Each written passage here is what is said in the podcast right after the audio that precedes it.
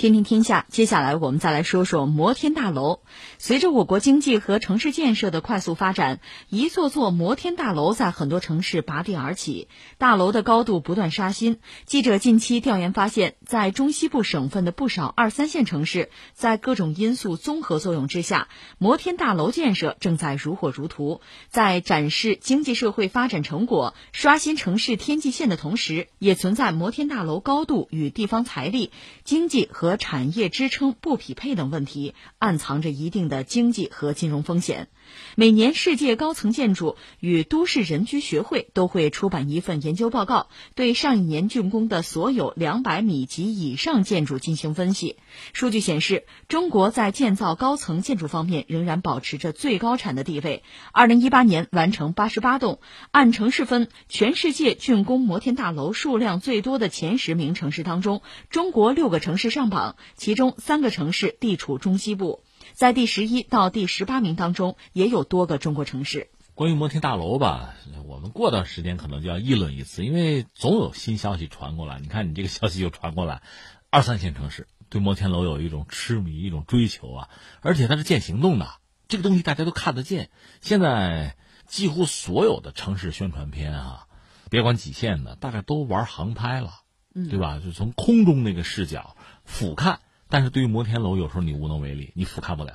对，你是在它的腰那个位置过去，看着确实很壮观。呃，我看过很多类似的片子，我有朋友也做这个啊，看确实很壮观。但是你仔细一想，为什么呀？你为什么要搞摩天楼啊？一个城市为什么要有？我们现在为什么这么多？说说历史吧。世界上最早的叫摩天大楼，你现在听着都可笑，知道多高吗？嗯，十层四十二米。这叫摩天楼，已经算是摩天楼。当时啊，最高了。当时是在一八八五年，是芝加哥，是一个就是叫家庭保险大楼啊、大厦之类的东西吧。这是一八八五年，从这时候开始吧，这是美国第一个搞，这是据说是全球的建筑业界都公认啊，这叫摩天楼啊，第一个啊，十层四十二米，没多高。嗯。然后美国逐渐的就出现了摩天楼的高潮，就开始建，你高我也搞，你的高我更高。而且当时摩天楼是个新玩意儿吧。确实没有太多这方面的这个标准，所以那搞起来也没有太多的规划，以至于有一度呢是比较混乱的。再后来有一些地方政府呢，就根据自己的实际情况制定一些政策吧，呃，限制或者叫引导摩天楼的发展。但不管怎么说，这楼是越来越高了，而且确实给人一种感觉。你看美国当年哈经济比较发达，它摩天楼搞得比较集中、比较多，也比较高。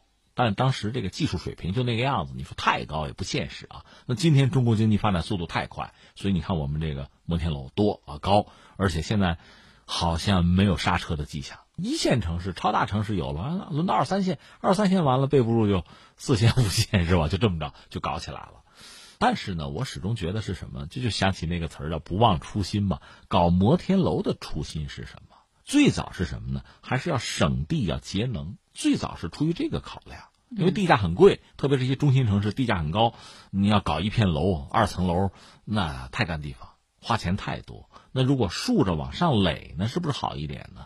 就是这么一个状况，摩天楼搞起来了。对，但是下面有一个关键的问题：摩天楼多高合适？你说那看你有本事盖多高就是多高吗？不是，摩天楼它实际上是有一个临界点的。也许我孤陋寡闻，我了解这个临界点啊，六十三层。这是一个均衡点，再高了，再高反正就不划算了，就不划算了。说到底呢，你往高里盖，意味着你还是要追求效益嘛，你是要挣钱的呀，你不能亏本啊。就是六十三层大概是一个极限，再往高里走，从边际效应上讲，那就就逐渐的就开始亏了。这是一个。另外，你考虑防火，嗯，你考虑这个能源。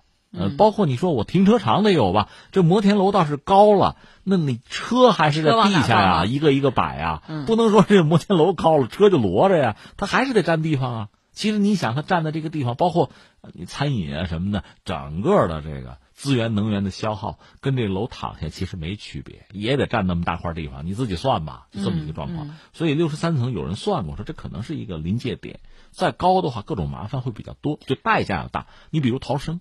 那逃生是摩天楼它不好逃生，但是呢，它毕竟也有一个，比如从高层，呃，你如果是降落伞也好啊，或者说你是用这个绳索、滑索、什么充气的气垫也好，你总有逃生的手段吧？那么这个本身也有一个安全系数的问题，等等等等，就是综合考量，最后有一个，就大家觉得六十三层可能是一个可以接受的这么一个顶层，再高麻烦就比较大了。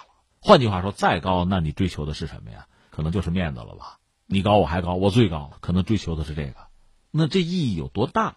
如果它作为一个旅游观光景点，就是你挣钱啊，这还好啊。但是真正的在实际的使用啊、运行过程之中，你付出的成本是不是相当之高了？我们的问题在这儿。所以一方面呢，摩天楼高好看，给人视觉冲击，显示你这个地方可能经济社会发展啊没有问题。但是另一方面，付出的代价是不是太大？